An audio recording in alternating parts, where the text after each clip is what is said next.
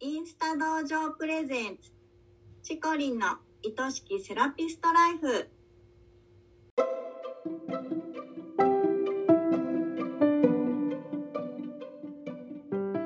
セラピストの皆様こんにちは。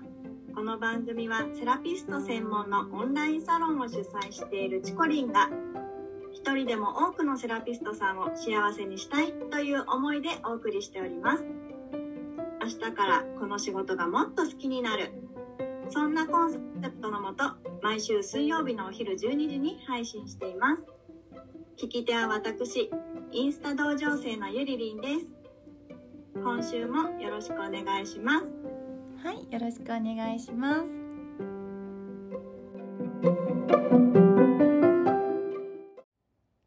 はい、ゆりりん。おとといは成人式、成人の日だったんですけど、ゆりりんは成人式の思い出とかある？成人式の思い出？そうなんかあのね皆さんのインスタとかもね、うん。見てたりするとあの成人式の着物を着た時の写真が載ってたりとか、ね私振り袖すごい憧れてて、うん、うん、私のあの地元はうん。成人式がね、夏なんだよ。夏。そうお盆お盆にあの成人式をするの。えー、じゃあ暑いね。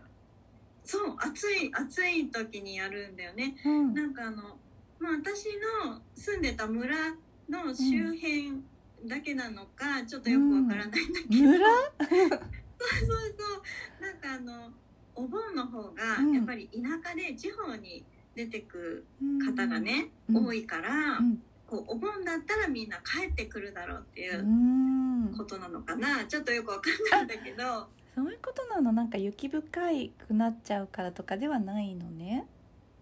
あそうそうそう、あのねちょっと離れたの。松本私が今住んでる松本市はうん。普通に冬なんだよ、あそうなの？そう。だけど私の住んでた村は村人、ね。夏だったからすごくねうん。振り袖に憧れたなって思い出がある、何を着るの、なんかねみんなあの結婚式にうん。お呼ばれするみたいな、あー。パーティードレスとか。いやそれはまた雰囲気が全然違うね。そうそう。で男の子たちはあのスーツ。うん着たりとかしてね、そう。私はねあの着物着物は着れなかったけど、うん。浴衣を着ていった浴よ衣はあまた全然違うね雰囲気が。そう。うん。なんかそんな感じでね久しぶりに会ったうん。同級生の男の子がこうねスーツとか着うんてちょっとピシッとしてると、あらみたいあなね。らっていう。うんへえでも振り袖憧れるよねじゃあ。そうすごい憧れてなんかすごいね綺麗にみんな着せてもらって、髪も綺麗に言ってもらって、うん。だからあの成人式の写真とかそういう感じのがないんだよね、うん。えね。ーちょっと寂しいね。えそうそうそう、という私も成人式は出なかったんだけどね。そう なんか面倒くさいなと思ってもう出なかった、えー。ちょっと今となってはやっぱりね言っとけばよかったなって思うね。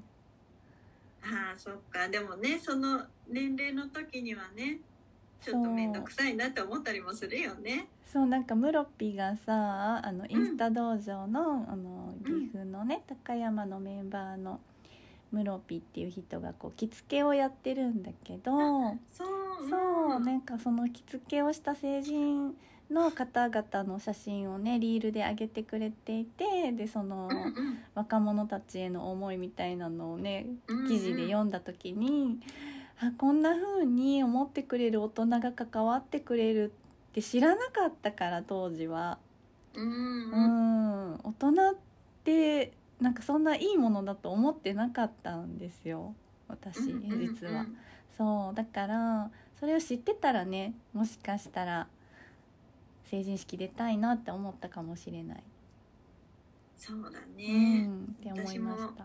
そのリール見たけど、うんねみんな素敵に着せてもらってね、うん送り出す姿がなんかうん素敵だよね。ねちょっとグッときたよねうんうんじゃあ次の今日の話題に行きましょうか。はい。じゃあ今週もよろしくお願いします。はいよろしくお願いします。では今週のテーマは近くに競合店ができてしまいました。というテーマです。ドキドキですけどこういう時はどうしたらいいでしょうか？そうですねあの似た雰囲気のサロンがあるってインスタで見つけたりねなんかこううん。街歩いてて見つけたりとかするとうんやっぱ気になってしまうと思うんですよ。うん。でもあの競合店だっていう風に断定するのはちょっと待ってください。うん。でまずね競合店っていうのは何かっていうとですねうん。ターゲットあと商品またはサービスそれと価格帯、それらが同じお店の場合に競合店というふうになります、はい。まあつまり同じようなサービスを提供しててもターゲットが違えば競合にはなりませんし、うん。ターゲットが同じでもサービス内容が違っていれば競合にはなりません。うん。うん、なのでまずはそのお店のことをちゃんと知ってどういうところが同じでどういうところが違っているのかっていうのを冷静に知るうん。ということが第一歩ですね。うんうん、であの違うところを見つけたらその違いがまあ自分のところの強みやなって思ってもらったりしてうんそこを強調したり伸ばしていくことで差別化を狙っていけばいいいいんですよ。うんうん同じところを探すより違うところに目をつけるっていうことですね。そうですねうんでね以前あの、うんあるエステサロンの経営者さんからこんなご相談がありました。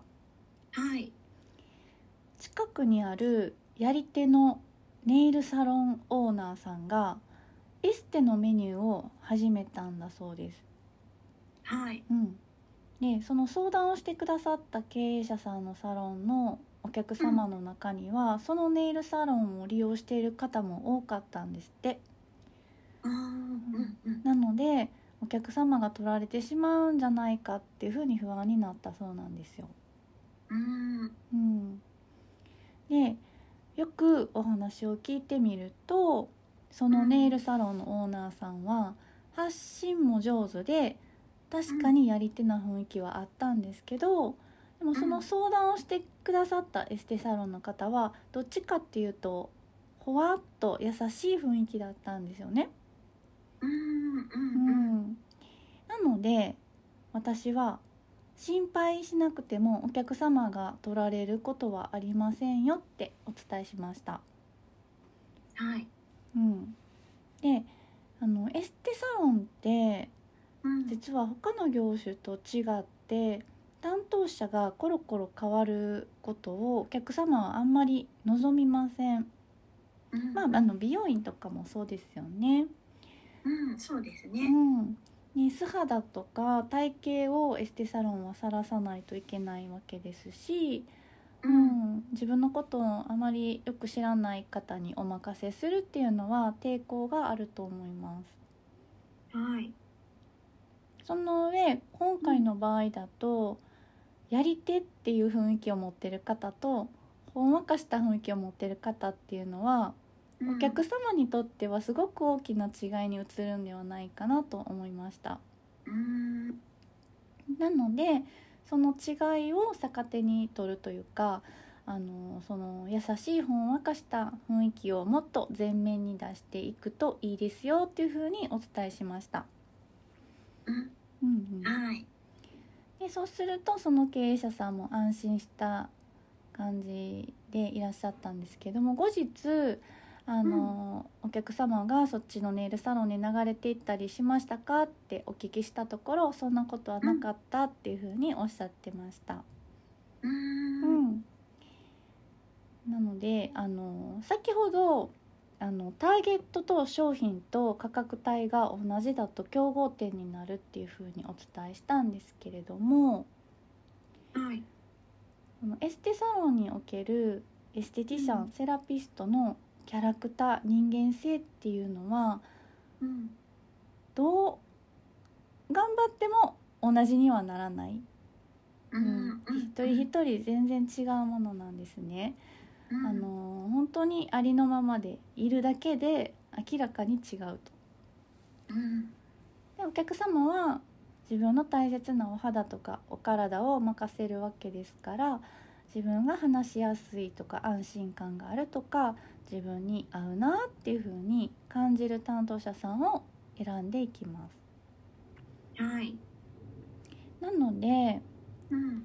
施術者が違うっていうことがある限りうん。競合にはなかなかならないんじゃないかなっていうところは私は思っています。うん。そこの根本がね、うん。もう違う他がもし全く一緒だったとしても、うん、もう施術者が違えば全く違うってことですもんね。人がそれほど大事ってことですよねう。んうんうん、でそれでも心配だったら是非ねいろんなサロンにやっぱり行ってみてほしいなと思います。うんで私も開業当初あの近所にやっぱり同様のリラクゼーションサロンが、あのできた時があったんですけれどもうん。その時はそのサロンに自らお客さんとして行きました。そしてあの、うん。私も近所でやってますって言いました。言ったんだ。言うの。うん言うんだ。そう言うの。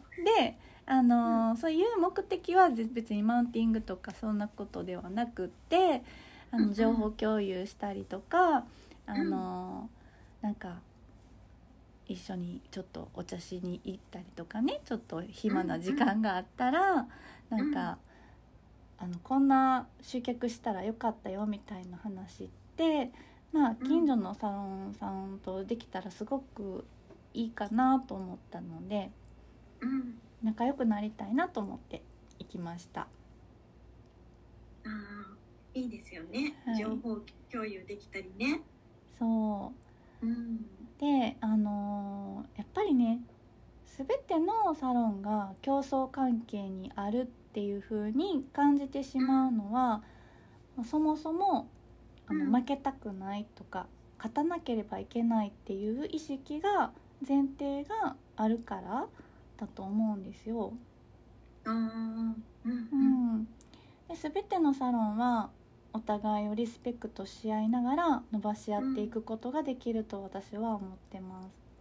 うん。うん、であのやっぱりこの資本主義社会ではやっぱりその競争っていうのがベースになる、なって経済を大きくしていくっていうことがすごくあるんだけれどもでも、うん。あのセラピストの世界から、うん。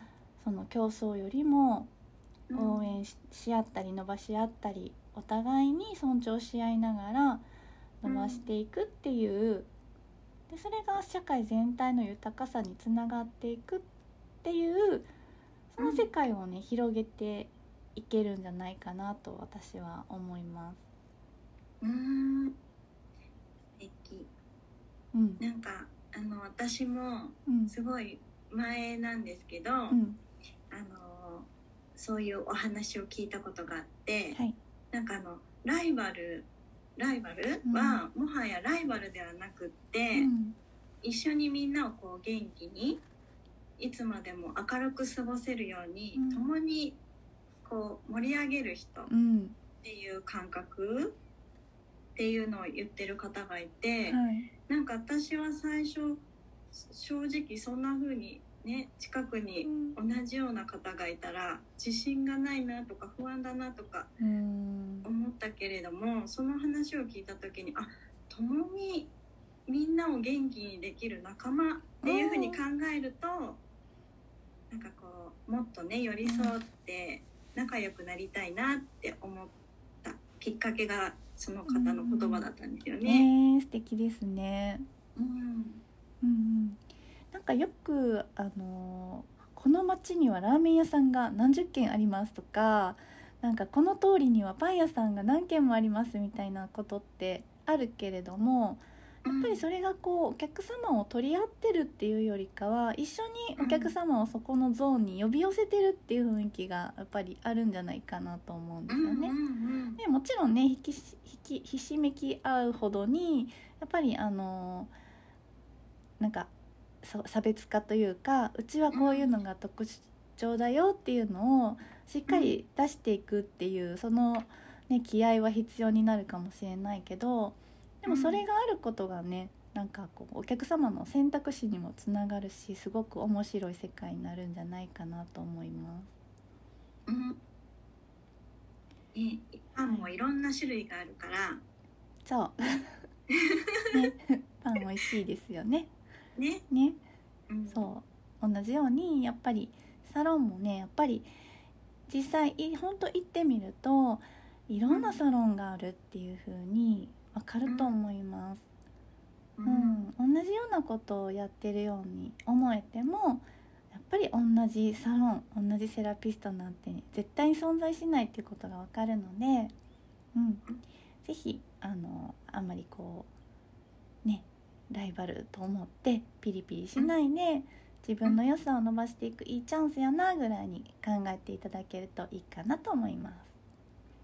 そうですねそんな風に思うと、ね、近くに競合店っていう感じでドキドキする感じもなくなりますよねはい、そう思います。はい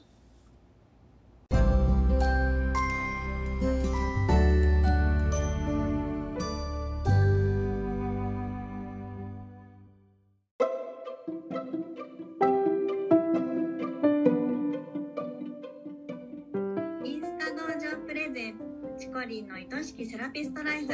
あっという間にエンディングの時間ですね。今回もたくさんのセラピストさんに聞いてもらいたいです。この番組を聞いてチコリンやインスタ道場に興味を持った方はぜひチコリンのインスタをフォローして投稿をチェックしてくださいね。チコリンが毎朝9時からやっているインスタライブも必見ですよ。番組ではリスナーセラピストさんからのご質問やお悩み相談も大募集しています。100名以上のセラピストさんがせず所属するインスタ道場主催のチコリンが時に寄り添い時に辛口で解決のヒントをお伝えしています。番組の公式 LINE を登録しそちらから送ってくださいね。インスタの DM からでももちろん大歓迎です。それではチコリンの愛しきセラピストライフ本日はここまでです。また来週お会いしましょう。